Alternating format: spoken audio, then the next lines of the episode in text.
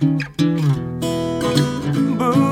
化放送ポッドキャスト QR さて、月曜日のこの時間は、リスナーご意見番いいねっか新潟、リスナーのあなたに知っていただきたい、新潟県についての情報をお届けいたします。あなたにも一緒に考えていただきたい、新潟県についてのクイズもあります。最後までお付き合いください。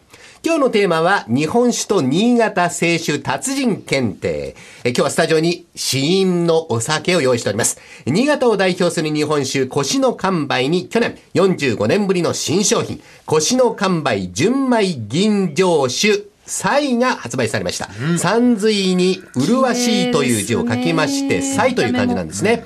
丁寧な吟醸作りで初めて日本酒を口にする人にもライトで飲みやすく、食事と一緒に楽しみながら最後まで飲み飽きないお酒を追求しております。腰の完売らしい上品さ、さりげない味わい、キレの良さを受け継ぎつつ、軽やかさ、飲みやすさの点で少し個性の異なる製品。本当にあの綺麗な、あ青い濃いブルーの瓶に入っておりますけれども、はい。それでは、倉玉さん。どうですか？いやー、飲みやすいですね。いいですね。飲みたいですね。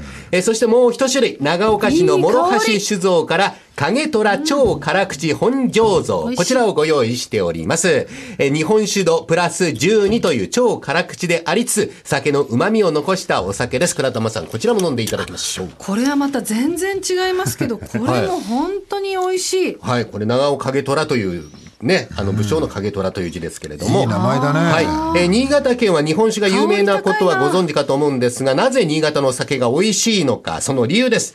お米の使い方が贅沢。え精米されたお米をさらによく磨いて、酒造りに適したところだけ残してお酒を作るからなんですね。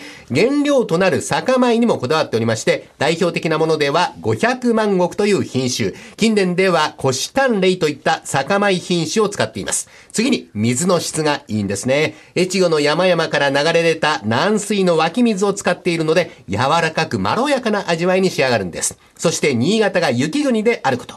雪は空気をきれいにする働きがありますから、お酒に必要な麹菌や酵母の成長にとてもいい役割を果たします。11月頃から2月頃までの寒い季節に行う酒造りのことを缶作りというんですが、新潟は冬の寒さに極端な温度差がないので、お酒が素直に育つというわけですね。新潟のお酒の特徴は何と言っても、淡麗辛口、え綺麗でスッキリしていて飲み飽きないという味わいです。新潟のお酒は料理を引き立てる役目もしておりますので、キレの良さが魅力なんですね。新潟には90もの酒蔵がありまして、その数はもちろん全国第1位です。それぞれの蔵元が個性を出し合って技を磨いて生み出している新潟淡麗。一度その美味しさを知ると病みつきになると言われております。新潟のお酒が大好きという方は全国にたくさんいらっしゃいます。そんな新潟製酒ファンのあなたにお知らせがあります。3月11日土曜日と12日日曜日の2日間、新潟市中央区の時メッセにて、新潟淡麗新潟酒の陣がいよいよ開催です。今年で第13回を迎えるこのイベント、県内のほぼ全ての酒蔵の地酒500種類以上を新潟の多彩な料理とともに味わっていただきます。地酒や料理の他にもステージイベントや日本酒セミナーなどが目白押し、新潟流の個性あふれる祭典になっていますから、ぜひ一度足を運んでみてください。さらにもう一つ、新潟淡麗新潟酒の陣2日目の3月12日日曜日、同じ会場、新潟市の時メッセにて、新潟清酒達人検定が行われます。この検定は、新潟清酒の知識を深めて、その良さを再発見して、興味愛着を育んでもらうためのものです。新潟のお酒に関するうんちくを知って楽しむ検定試験になっております。なぜ新潟のお酒は美味しいのか、なぜ品質が高いのか、どんな蔵があるのか、こういった疑問にどれだけ的確に答えられるのか、20歳以上の方ならどなたでもチャレンジできますよ。金、銀、銅、3種類の達人ランクがありますから、まずは銅の達人から挑戦してみてください。受験申し込みは2月の6日までとなっています。まあ、受けてみたいんだけど今回はちょっと間に合わないなという方は、夏に東京で出張検定も開催予定となっています。公式テキストブックも販売されておりますので、ぜひ書店などでお買い求めください。では、新潟に関するクイズです。今日のクイズは、新潟清酒達人検定、銀の達人の例題からお出しします。え去年のこのコーナーで、銅の達人から2問お出ししました。今回は、銀の達人でレベルアップしていますので、ちょっと難しいかもしれません。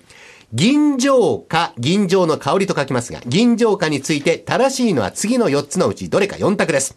銀醸花、え銀醸作りの清酒に出る芳香、いい香りのことを言います。え1回しか言いません。1番、清酒に果物を漬け込むことによって生まれる香り。2番、米と一緒に果物を仕込むことによって生まれる香り。3番、高精白。高度に精米して米を磨いて低温発酵させることで酵母によって生まれる香り。4番、清酒の低温貯蔵、低い温度による貯蔵によって生まれる香り。倉玉さん、何番でしょうか？3番の 構成白です。はい、大竹さん。俺も3番で。はい。今回は見事、お二人4択苦手なんですけど、見事正解3番です。え構成白低温発酵させることで酵母によって生まれる香りです。3番だけ長いんだもん。確かに。でも果物みたいないい香りですもんね。いいですね。精米部合の高いお米を低温でゆっくりと発酵させる伝統的な吟醸作り、そうしてできたお酒、華やかでフルーティーな香りを持っております。ちなみに精米部合もお酒特有の用語で、この数字が低ければ低いほどお米を贅沢に磨いていることになるんです。ちょっとややこしいんですけど、精米部合が高いというのはこの数字が低いんですね。例えば、精米部合60%お酒よりも、えー精米部合50%のお酒の方が精米部合は高いということになります。えーはい、豆知識となっておりますが、はい、えーということで今週は日本酒と新潟清酒達人検定をご紹介しました。来週以降もこの時間は新潟県の情報をお伝えしていきます。楽しみにしていてください。このいいねっか新潟のコーナーは文化放送のホームページにて、ポッドキャストを配信されています。ぜひお聞きいただいて、新潟県について詳しくなってください。そして、いいねっか新潟で取り上げた内容をさらに詳しくご紹介している公式ウェブサイト、ウェブ版いいねっか新潟と公式 Facebook もあります。ぜひ放送と合わせてお楽しみください。この時間はリスナーご意見番いいねっか新潟をお送りしました。